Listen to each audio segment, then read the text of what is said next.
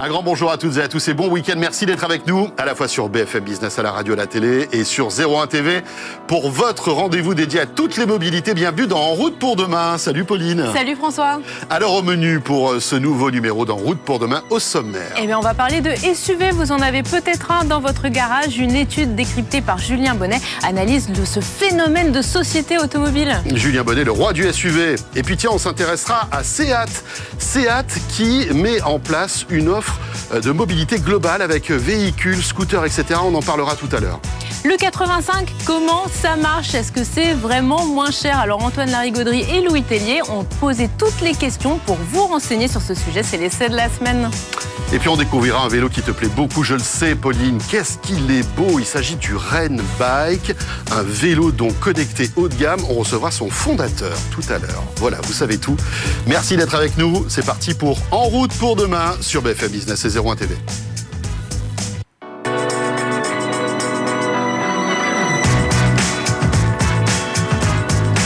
BFM Business et 01 TV présente En route pour demain avec Pauline Ducamp et François Sorel.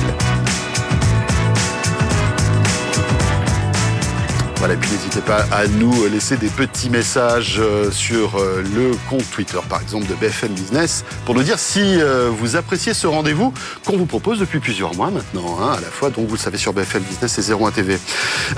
On va maintenant parler de cet observatoire intéressant sur les SUV, Pauline. Absolument François. Alors des SUV, vous en avez peut-être un dans votre garage, comme pratiquement un Français sur deux des acheteurs de voitures neuves. Et alors c'est une tendance forte hein, du marché automobile. Ça fait de nombreuses années que ça dure. Le SUV, c'est le roi des ventes. Et c'est du coup le thème développé par cet observatoire qui revient tous les ans que tu as décrypté, Julien. Oui, exactement. Salut Julien, Bonjour. merci d'être avec nous. Alors, le SUV, c'est une belle histoire d'amour entre les Français et ce type de véhicule? Ah oui, ça dépasse même les, les frontières de la France. On est sur un phénomène euh, complètement mondial. hein. En fait, euh, un des points qui était assez intéressant dans cette étude, c'est notamment la, part euh, de marché donc a énormément progressé hein, au cours euh, des dix dernières années. Entre 2013 et 2019, par exemple, en Europe, on est passé de 19 à 38% donc ça a tout simplement doublé. En France, euh, en 2020, donc on était encore à 40% donc on est un peu plus proche, on est au-dessus de la moyenne européenne et on est un peu plus proche de la moyenne mondiale qui est à 45% Et c'est assez simple de se rendre compte pourquoi cette moyenne mondiale est aussi élevée. C'est parce que les deux principaux marchés mondiaux, donc les États-Unis et la France, ils sont respectivement à 52 et euh, les États-Unis et la Chine, par la- pas la France. La France n'est pas encore le, le- le deuxième marché mondial. Euh, Ça viendra, bien évidemment. ça on est arriver, confiant. hein. On est confiant. Tous les observateurs le disent. Donc voilà, on était à- aux États-Unis, bien sûr, le pays du SUV, on est à 52% de part de marché. La Chine euh, suit euh, pas très loin avec 48%. Donc voilà, donc c'est euh, les chiffres qui ressortent euh, de cet observatoire.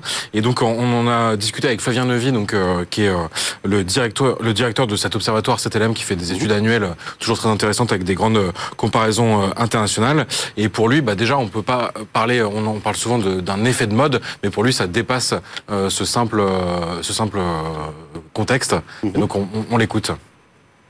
En fait, la, montée en puissance de la vente des SUV a été tout à fait spectaculaire, puisqu'il y a 20 ans, il n'existait pas. Et aujourd'hui, il représente quasiment euh, une vente sur deux dans le monde. Donc, c'est un succès phénoménal qui, en fait, ne repose pas sur un effet de mode, contrairement d'ailleurs à ce que pensent ceux qui ne possèdent pas un SUV, c'est-à-dire que ceux qui ne conduisent pas un véhicule de ce type considèrent qu'il y a un effet de mode. En réalité, c'est un véhicule qui répond aux attentes des automobilistes. Il est jugé comme étant confortable, comme étant, euh, euh, comme en étant euh, en sécurité à bord de ces véhicules, et donc il coche beaucoup de cases pour les utilisateurs qui sont satisfaits de leur véhicule. En réalité, au quotidien, ce véhicule répond aux attentes des automobilistes.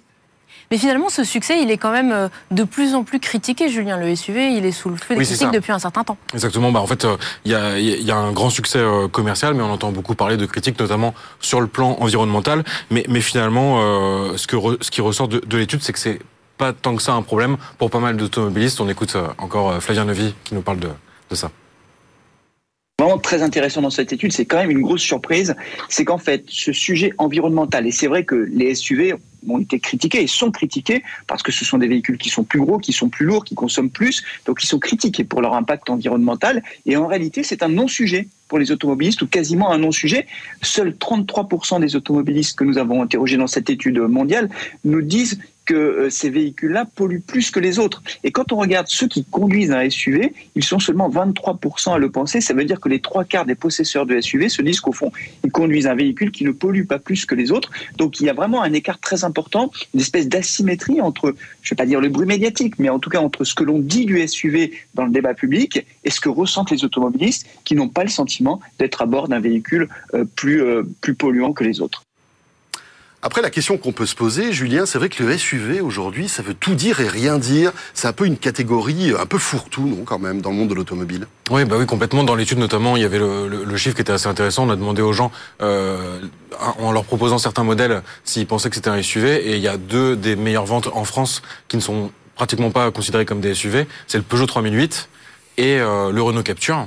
Donc, euh, donc c'est vrai que c'est assez drôle. Et en effet, Flavien Nevy revenait sur ce côté un peu notion fourre-tout aujourd'hui c'est assez, étonnant de voir cela. C'est-à-dire que beaucoup d'automobilistes se trompent sur le fait de savoir si oui ou non ils possèdent un SUV parce que la définition n'est pas très claire. Elle peut prêter à confusion, elle peut prêter à discussion. Et c'est vrai que ces dernières années, les constructeurs ont beaucoup élargi leur offre de véhicules, euh, y compris d'ailleurs des petites voitures qu'ils ont transformées en SUV, en les rehaussant notamment. Et donc c'est vrai que c'est pas une définition qui est très claire et il y a un flou autour de ce qu'est un SUV, de ce que n'est pas un SUV. Et donc, euh, les automobilistes se trompent effectivement souvent euh, au sujet de ces véhicules. Mais en fait, il y a de plus en plus de SUV qui sont euh, hybrides, rechargeables, notamment, voire électriques. Et ça, est-ce que ça ne va pas améliorer un peu leur image? Bah Oui, c'est justement ce qu'avance Flavien Levy et l'étude revient un peu sur ce point. Normalement, l'électrification, ça devrait grandement favoriser les ventes de SUV dans les prochaines années. On l'écoute. Alors, ce que montre clairement l'étude, c'est que l'électrification euh, à venir de l'ensemble des marchés automobiles, hein, en tout cas en Europe, c'est le choix qu'a fait l'Europe hein, d'interdire à terme la vente de moteurs thermiques. Bah, l'électrification des véhicules va encore profiter aux SUV en réalité. Quand on pose la question de savoir si un SUV électrique est moins euh, est plus respectueux de l'environnement qu'un véhicule thermique, bah, vous avez 71% des gens qui vous disent oui dans le monde. Ça veut dire que l'image euh, qu'a le SUV, qui est un véhicule qui apparaît comme étant polluant, ou en tout cas aux yeux de certains, bah, cette image-là pourrait tomber avec l'électrification des véhicules et paradoxalement, ça pourrait faire les affaires du SUV qui est déjà à un niveau très élevé en termes de part de marché, mais qui pourrait encore en profiter parce que ça permettrait de faire tomber bah, euh, une des objections, si je puis dire, à la vente des, SUV. Oui, le SUV électrique, très clairement, euh, semble assez prometteur. Mais alors Julien, le législateur en France a décidé de freiner un peu euh, sur cette vague du SUV et d'essayer de faire qu'on en achète moins. Oui, alors il y a le contexte de, la mise en place du malus au poids qui va arriver donc au 1er janvier 2022. Donc on rappelle à partir de 1 tonne 8. Mais c'est vrai qu'on revient un peu sur le sujet de l'électrification. Euh, les véhicules hybrides rechargeables et électriques, donc les SUV euh, concernés, ne, sont pas touchés par ce malus. Donc finalement, dans les faits, c'est peut-être un peu compliqué de, de s'attaquer au phénomène SUV. Flavien Nevy commente aussi cet aspect-là? Ça dépend des mesures qui seront prises par les gouvernements. Si effectivement euh, il y a un malus au poids euh, qui deviendrait très dissuasif au, fil du temps, qui deviendrait progressif et dissuasif, évidemment ça viendrait pénaliser les SUV, notamment les SUV électriques, qui seront des véhicules très lourds sans aucun doute. Euh, pour autant, si ce sont des interdictions de circuler dans les grands centres urbains sur des véhicules polluants, bah là le SUV électrique qui par définition n'émet pas ni de particules ni de NOx aurait la possibilité de rentrer dans les centres urbains. Donc en fait, ça dépendrait des mesures qui pourraient être dans les différents pays. Euh, ce qui est sûr, c'est que les automobilistes, là, sont très partagés sur les décisions à prendre en la matière. Si vous avez un SUV, vous êtes relativement hostile à toutes ces mesures, ce qui est logique. On n'a pas envie d'être restreint dans sa liberté de bouger. Et à l'inverse, ceux qui ne possèdent pas de SUV sont assez favorables aux restrictions pour ces véhicules. Donc le SUV est parti pour durer, si j'en conclus. Euh, ah oui, c'est sûr que c'est quand même une grande tendance qui va se poursuivre dans les années à venir. Euh, un chiffre pour terminer peut-être, euh, il y a 30% des automobilistes qui ne possèdent pas actuellement de SUV qui seraient prêts à en acheter un. Donc finalement, la catégorie va, va normalement recevoir de nouveaux clients dans les prochaines années. Au-delà du phénomène de mode, donc. C'est ça, complètement. Merci Julien Bonnet pour nous avoir interprété cette étude très intéressante. tout de suite, on poursuit en route pour demain, Pauline, avec notre invité, et on a le plaisir d'accueillir le directeur France de SEAT. BFM Business et 01 TV présente En route pour demain, l'invité. En route pour demain, votre rendez-vous dédié à toutes les mobilités sur BFM Business et 01 TV. Et Pauline, nous avons le plaisir aujourd'hui de recevoir le directeur France de SEAT et on va s'intéresser à la stratégie de cette euh, belle marque automobile. Absolument, Robert Brechkov. Bonjour, merci d'être avec nous aujourd'hui. Bonjour. Bonjour à vous. Alors c'est vrai que Seat et Cupra, ce sont deux marques. Euh, donc Seat, on la connaît, c'est la marque espagnole traditionnelle de voitures qui est aujourd'hui dans la galaxie euh, du groupe Volkswagen. Et puis Cupra, c'est la petite dernière née, c'est la griffe plutôt sportive. Alors ce sont deux marques qui, dans euh, le marché automobile complètement déprimé, sont plutôt particulièrement en forme. Comment vous expliquez, notamment pour Cupra, ce succès dans un marché qui est complètement atone? Alors effectivement, Seat, ça fait 70 ans que la marque existe marque espagnole, mais au sein du groupe Volkswagen. Et puis la jeune nouvelle marque Cupra qui, vient de naître, ça fait trois bougies euh, qui sont sur le gâteau. Euh, et puis cette jeune marque, elle, elle plaît puisqu'on a une gamme à offrir, on a les versions et la technologie qui plaisent aux, consommateurs en France, euh, notamment les, versions PHEV, et puis aussi un, un, design et une offre de produits qui, qui fait qu'on est dans la tendance, et ça fait que cette année surtout, Cupra a fait son envol en France et on est très content, de la performance puisque les deux marques ensemble frôlent les 2% de part de marché, euh, quelque chose de jamais vu pour, euh, pour les deux marques en France. Et alors en plus, vous êtes une marque plutôt jeune puisque vos clients, ils ont une moyenne d'âge, si j'ai bien compris, qui est euh, moins élevée que l'acheteur traditionnel de voitures qui est généralement plutôt autour des 55-56 ans. Là, ils sont beaucoup plus jeunes chez vous. C'est exactement ça, c'est notre force. Nous attirons une clientèle qui est bien plus jeune que la moyenne de marché. Vous l'avez dit, 55, 56 ans pour, pour la moyenne du marché. Mhm. Et puis pour Seat, c'est 46 ans, donc 10 ans de moins. Euh, ça montre qu'on est une marque accessible, jeune, urbaine, euh, qui fait que cette moyenne, s'y passe. Mais ça se voit dans votre communication d'ailleurs. Hein. Toutes vos publicités euh, sont toujours un petit peu en décalage par rapport à ce que font les, les, les autres constructeurs automobiles, on est d'accord? On est bien d'accord, on essaie de se distinguer euh, et notamment d'apporter euh, ce, ce, clin d'œil de on vient de Barcelone, on est une marque espagnole, le soleil qui brille et puis euh, cet optimisme qu'on veut aussi transmettre dans nos pubs, tout à fait. dans l'option par brise, il y a le soleil, c'est ça qui est cool. C'est ça qui est sympa, surtout région parisienne. c'est pas mal. Et alors surtout, ce qu'on voit aussi, c'est que du coup, vous allez sur les segments de marché qui intéressent des clients plus jeunes. On voit la voiture bah, qui est juste derrière vous, qui est Born, qui est votre première voiture électrique. Ça, c'est quelque chose qu'il faut aujourd'hui proposer. Les clients euh, ont un, réfléchissent plus à l'impact environnemental qu'ils vont avoir quand ils achètent une voiture.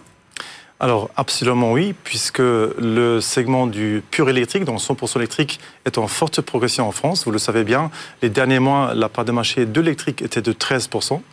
Euh, sur toute l'année, c'est 10%. Donc une voiture sur 10 en France s'achète en pur électrique.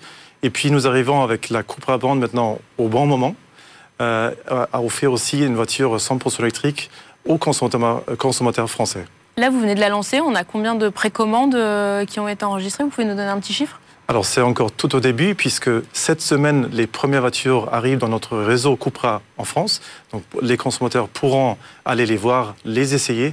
Nous sommes au tout début, mais contents que finalement la Cupra Band arrive en France. Vous dites que vous êtes un constructeur qui s'adresse plutôt aux jeunes automobilistes. Est-ce que les jeunes automobilistes veulent de l'innovation, veulent de l'électrique par exemple, plus que, on va dire, euh, des, profils plus, plus, plus vieux? Euh, c'est exactement le constat que nous faisons aussi, puisque euh, aujourd'hui la mobilité, dans le sens large du terme, c'est bien euh, l'accès rapide et facile à la mobilité. Et ça peut aller à la voiture, mais pas que. Et nous, constructeurs automobiles, on a bien compris ça il y a quelques années. C'est pour cela qu'on a créé cette mobilité en, sein du groupe SEAT, mhm. qui s'appelle SEAT Mo, SEAT Mobility, qui se dédie à offrir des véhicules, des services qui vont au-delà du pur 4 roues, donc voiture. Donc on offre des trottinettes électriques, maintenant aussi depuis deux mois des scooters électriques. Et puis, euh, ça donne euh, pas mal de possibilités de faire des packages et d'offrir vraiment des services qui sont différents, intermodales euh, pour les clients. Oui, c'est ça, c'est que vous allez sortir de la vente traditionnelle de je viens chez vous tous les 10 ans acheter une voiture, c'est que là, vous allez me proposer un service où en fait, je vais pouvoir choisir entre voiture, scooter, peut-être même aussi allier voiture privée, transport en commun. C'est ça, c'est Atmove? C'est exactement ça. Donc, je vais vous donner trois exemples. On a des services autour de la, pure voiture. Euh, on appelle ça chez Seat le sans engagement. Parce qu'on a vu qu'il y a des clients qui ne veulent pas s'engager, par exemple, pendant trois ans avec un leasing, avec un financement, avec une seule voiture. Et puis, nous proposons ce contrat-là qui donne une totale flexibilité, sans pénalité aux, consommateurs, de soit rendre la voiture sans donner de raison, soit la changer pour une autre parce que son besoin de mobilité a changé par exemple, il y a un enfant, il y a un chien, donc il y a besoin de plus d'espace. Ça, c'est du côté euh, de la voiture pure. Après, le deuxième service qu'on propose, c'est ce qu'on appelle Seat Move. Là, en dehors d'une voiture, on propose de le packager avec soit une trottinette, soit un scooter électrique, parce que selon les besoins quotidiens de nos, de nos consommateurs, il va choisir l'un ou l'autre, ou les deux, ou les trois, euh, pour son trajet au travail, à l'école, etc. Et puis, en troisième exemple, nous avons lancé aussi il y a deux mois, donc c'était une année riche d'innovation, euh, une application où le consommateur, et d'ailleurs c'est une application qui est ouverte et gratuitement à tous les consommateurs, pas seulement aux clients SEAT, euh, à travers cette application, je peux planifier mon voyage au travail, etc., etc., intermodal. Ça veut dire que en intégrant mes véhicules de mobilité privée, ma voiture, mon vélo, etc., et les transports en commun. Et comme ça, j'ai toujours la meilleure façon de me rendre de A à B. Juste une petite question. Euh, est-ce que aujourd'hui les Français adorent quand même accéder à la propriété? C'est-à-dire qu'on aime bien acheter une voiture, la garder, comme le disait Pauline très justement, 6 euh, ans, 7 ans, 8 ans, 10 ans, voire plus si c'est une voiture de collection on voit qu'on on va vers un système un peu, j'allais dire, un Netflix de l'automobile, c'est-à-dire qu'on paye une somme forfaitaire mensuelle et on accède à mmh. toute une panoplie de, services. C'est ça pour vous l'avenir de la mobilité et de, la voiture? Alors, on voit effectivement qu'il y a une partie de nos clients qui veulent vraiment encore posséder la voiture, mais on voit que l'achat euh, de la première voiture, cet âge-là, il est en train de grimper, ça veut dire de plus en plus tard. Et puis, c'est vrai qu'il y a cette nouvelle tendance qui est la consommation de mobilité. Donc l'usage, ce que vous avez euh, euh, nommé comme, comme, comme exemple dans la, dans, la, dans la télé, le Netflix. Et puis on voit aussi cette tendance dans la mobilité, puisque les consommateurs veulent, utiliser de la mobilité pour se rendre de A à B, et pas, pas seulement euh, la possession. C'est exactement ça. Et à votre avis, ça va évoluer plutôt vers ce, ce forfait mobilité à terme et moins d'achat de véhicules? Parce que pour vous, c'est quand même stratégique tout ça. Pour nous, c'est stratégique et c'est pour ça qu'on s'est lancé en fait dans cette, euh, ce chapitre de mobilité il y a quelques années. Et puis, euh, on veut accompagner donc cette tendance qu'on voit clairement qui va évoluer et augmenter dans le futur. On veut, on veut l'accompagner pour rester un acteur de mobilité et pas seulement un constructeur de voitures. Très intéressant tout ça. Merci beaucoup Robert Brechkov. Rappelons que vous êtes le directeur France de SEAT. Merci d'être passé par le plateau de En route pour demain. Euh, il est temps de retrouver notre essai maintenant, Pauline. Absolument, François, et on va continuer de parler d'automobile. On va parler surtout d'un carburant qui s'appelle le 85. Alors, c'est un agrocarburant, on en parle beaucoup en ce moment parce que à la pompe, vous avez vu les prix augmenter. très à la mode. Mais le prix de le 85, lui, pas vraiment. Mais alors, la question, c'est est-ce qu'il faut y passer? Est-ce que ça vous convient bien ou pas? Et Quels sont un peu les, les pour et les contre? Et donc, Antoine Larigauderie et Louis Tellier ont essayé une voiture qui en est équipée. C'est un Jaguar IP, ce qui l'a de, dès le départ, pas besoin de convertir le véhicule et c'est notre essai de la semaine. BFM Business et 01 TV présente En route pour demain, l'essai. Bon, avouez qu'il y a pire engin pour euh, tester les avantages et les inconvénients du super éthanol E85. Nous voilà aujourd'hui au volant du Jaguar E-Pace P200 Flex Fuel, donc qui est capable de fonctionner avec de l'essence sans plomb classique et du super éthanol. Euh, très peu de constructeurs y croient encore à ce carburant alternatif. Il y a Ford qui le développe depuis les années 90, donc un long héritage. Et il y a le groupe Jaguar Land Rover qui vient de le remettre au goût du jour avec des versions Flex Fuel de certains de ses modèles. Ce P200 en fait partie et on va l'essayer dès maintenant. Alors, est-ce que le super-éthanol est une bonne affaire pour l'automobiliste? On va spoiler, c'est une excellente affaire pour l'automobiliste. Pourquoi? Parce que c'est un carburant qui est facturé de 70 euh, à 80 centimes d'euros. C'est le carburant le moins cher que vous pouvez trouver dans une station-service. C'est la première véritable sensation automobile euh, que vous éprouverez au volant de ce Jaguar E-Pace P200 Flex Fuel. C'est l'espèce de, rire que vous pousserez euh, à la caisse de la station-service en payant votre plein d'essence euh, à peine 50 euros. Moi, je l'ai payé 48 euros pour 57 litres de capacité du réservoir. C'est quelque chose d'assez étonnant et c'est ce que permet le super-éthanol. Le deuxième aspect intéressant du super-éthanol, c'est un aspect réglementaire vos émissions de CO2 d'entrée de jeu, le gouvernement les abaisse de 40% d'un coup. Ce qui fait que ce Jaguar E-Pace, en version thermique, en version classique, est assorti d'un malus de 12 000 euros. Pour un prix de base de 44 000 euros, vous avouerez que ça rend euh, l'achat totalement inconsidéré. Eh bien, la version Flex Fuel, celle qu'on est en train de conduire, elle n'a pas de malus. Elle est neutre du point de vue des émissions euh, carbone, d'un point de vue réglementaire, d'un strict point de vue réglementaire, mais c'est le jeu de l'utilisation du super-éthanol. Alors, est-ce que rouler au super-éthanol va résoudre nos problèmes environnementaux? Là, concrètement, il y a débat. Pourquoi? Parce que l'usage du superéthanol, premièrement, va vous occasionner une surconsommation de 20 ou 30% par rapport à l'usage d'essence sans plomb. C'est pas grave étant donné qu'on fait le plein pour moitié moins cher. Maintenant, ça pose des questions environnementales certaines. Et puis, un aspect très intéressant du superéthanol, là pour le coup, qui est bon pour la planète, c'est qu'il réduit de 95% par rapport à l'essence classique les émissions de microparticules et d'oxyde nitrique. Et alors là, on va sortir des chiffres, je vous montre, faites confiance à mon odorat. Ça sent juste une sorte de vapeur chaude. Et alors là, pour le coup, la planète vous dit merci. Que passer au flex fuel et au bioéthanol constitue une bonne affaire pour les constructeurs? Autant dire tout de suite, là aussi que c'est une excellente affaire. Parce que ça permet, moyennant un investissement minime, juste reprogrammer le moteur, de conserver la fabrication de voitures thermiques. Donc ça permet aux constructeurs de poursuivre la construction de voitures tout à fait classiques qui va leur permettre euh, d'engranger des revenus et de pouvoir financer de plus en plus facilement des investissements beaucoup plus lourds dans l'électrification et c'est le cas notamment de Jaguar Land Rover. Alors ce Jaguar E-Pace P200 Flex Fuel constitue-t-il une bonne affaire économique pour l'automobiliste? Sans aucun doute. Pour les constructeurs? Sans aucun doute. Une bonne affaire écologique? Il y aura débat, ça reste à démontrer. En tout cas, cette magnifique bestiole a toute sa place dans l'éventail des énergies nouvelles automobiles du moment. BFM Business et 01 TV présente En route pour demain, en région. Avec la découverte maintenant d'un nouveau vélo superbe, connecté, électrique.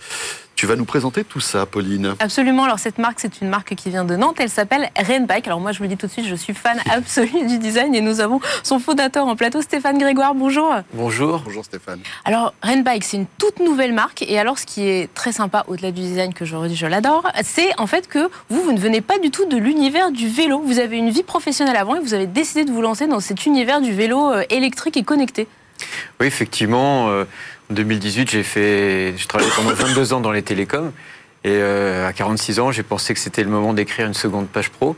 Et comme je, suis un passionné de vélo, euh, je cherchais un, territoire, euh, un métier qui, fasse sens. Et lorsque j'ai découvert les bienfaits du vélo électrique, j'ai trouvé que là, il y avait une belle alternative à, trouver et j'ai eu envie de créer une marque française.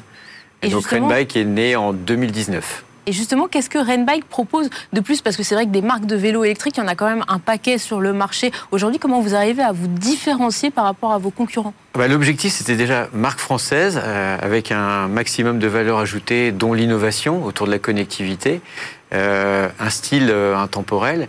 Et puis, l'objectif pour nous, c'était de faire un vélo de gamme. conçu, développé, assemblé, peint dans les Pays de la Loire. Et c'était vraiment être un challenge et euh, face à l'industrie étrangère qui euh, truste le marché du vélo assistance électrique haut de gamme. Donc c'était notre ambition, c'était vraiment de faire un vélo euh, français. Oui, parce que je donne juste les prix. Vous êtes entre un peu moins de 3 000 euros jusqu'à pratiquement un peu moins de 4 000 pour la version la plus... Oui, 3 790 pour la version connectée. On garantit nos cadres 10 ans. Euh, mais après, on a mis des composants haut de gamme pour faire un, vélo de qualité avec un agrément d'utilisation qui est, vraiment, euh, qui est vraiment euh, top. Quoi. C'était, c'était, il n'y avait pas de compromis dans nos cahiers des charges en fait. Intéressant comme ça de changer de vie et de se dire, ben voilà, je, je suis dans les télécoms, je vais créer un vélo. C'est, ça doit être un, un, travail titanesque, non? De ah créer un vélo from scratch comme ça Oui, oui, c'est parti d'une feuille blanche. Euh, c'est un, un, dessin. Euh, et puis après, j'ai rencontré un industriel, euh, groupe Arcade, en Vendée. Et puis on a, on a bien, on s'est bien entendu. On a décidé de lancer, de lancer Rainbike. Mais c'est vrai que oui, c'est créer une entreprise, c'est déjà pas simple. Mais partir sur un nouveau métier, J'avoue qu'il y a eu quelques nuits blanches. Oui, quelques nuits blanches. Et puis l'actualité n'a pas été forcément très, très calme avec vous, hein, entre l'épidémie, cette pénurie globale de, de, composants, à la fois électroniques, mais aussi euh, d'acier, etc. Euh, ça, c'est pas le plus facile, quoi. Et on a démarré en 2019, deuxième semestre 2019, euh, six mois après euh, confinement, qu'on commençait à comprendre parce que dans le métier du cycle, on travaille avec des sous-traitants du monde entier, c'est un marché international, et on a compris qu'on allait avoir euh, quelques problèmes de réactivité et surtout, euh, ça nous a empêché de nous déplacer pour aller rencontrer euh, les, fabricants. Et, euh, et, euh, et, on a eu quelques, quelques surfroides lorsque tout s'est arrêté sur les premiers confinements. Ensuite, le bon côté des choses, c'est que l'évangélisation du marché, Oui. le geste barrière, Ça, euh, utiliser un vélo, ça devenait une évidence. Mais nous n'étions pas prêts euh, au moment où il y a eu l'euphorie, euh, notamment en juin, en juin dernier. Euh, donc bon, ça, ça nous a permis de, travailler encore plus sur notre cahier des charges et puis on a lutté pour, pour exister. Donc on est assez fiers d'avoir réussi de sortir deux produits qui plaisent au public avec pas mal d'innovations dont la connectivité, la sécurité. En quelques secondes, l'aspect connectivité, justement, euh, on le voit, hein, un écran tactile sur les, vélos haut de gamme. hein. Qu'est-ce qu'on, qu'est-ce que ça apporte comme, euh, comme Le- fonction? Vraiment, il y avait deux, deux piliers sur cette connectivité. a- on a travaillé avec un partenaire nantais. On était à 15 minutes euh, les uns des autres. Ça, c'est hyper important aussi. Et euh, le côté sécurité. Donc, le vélo, euh, on peut le mettre sous alarme. Il y a une sirène 102 dB. On a des notifications de mouvement. On peut le géolocaliser en permanence. Et surtout, on est capable de couper le moteur à distance via une application sur iOS ou Android. Et puis, la deuxième chose, c'était euh, euh, amener de l'expérience utilisateur. Donc tout ce qui se passe sur son vélo, l'utilisateur peut le lire, son bilan carbone, son dernier parcours, et ce qui reste de la batterie. Tiens, demain, je voudrais me servir de mon vélo, ça fait 8 jours que je ne l'ai pas touché. Quelle autonomie je vais pouvoir réaliser? En kilomètres, par exemple, et euh, le, nombre d'activités. L'objectif pour nous, c'est que les gens parlent du rainback euh, d'une manière générale par le choix en termes de style, mais également dans leur usage. Et, euh, et c'est la communauté qu'on veut créer.